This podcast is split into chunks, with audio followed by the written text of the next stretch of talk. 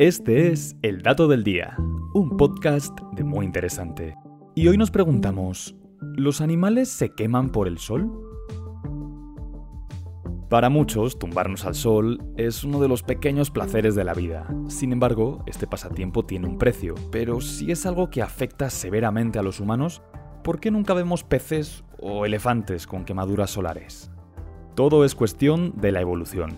El Sol ha estado ahí desde el inicio de la vida en la Tierra y todas las especies se han visto expuestas a él. Por medio de una presión selectiva ha hecho que los seres vivos desarrollen diferentes mecanismos para protegerse. Los trucos más visibles son el pelo, la lana, las plumas o las escamas, que ayudan a crear una barrera entre los rayos solares y la piel.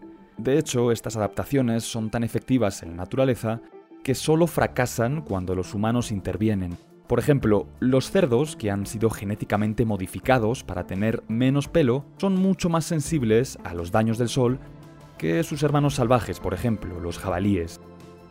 Mientras tanto, los animales que de forma natural no tienen pelo ni escamas deben buscar sus propios métodos para protegerse. Los elefantes o los rinocerontes no solo tienen una piel más gruesa para esto, sino que también se embarran con polvo o con lodo para crear un escudo solar rudimentario. Otras especies producen protector solar con sus propias células.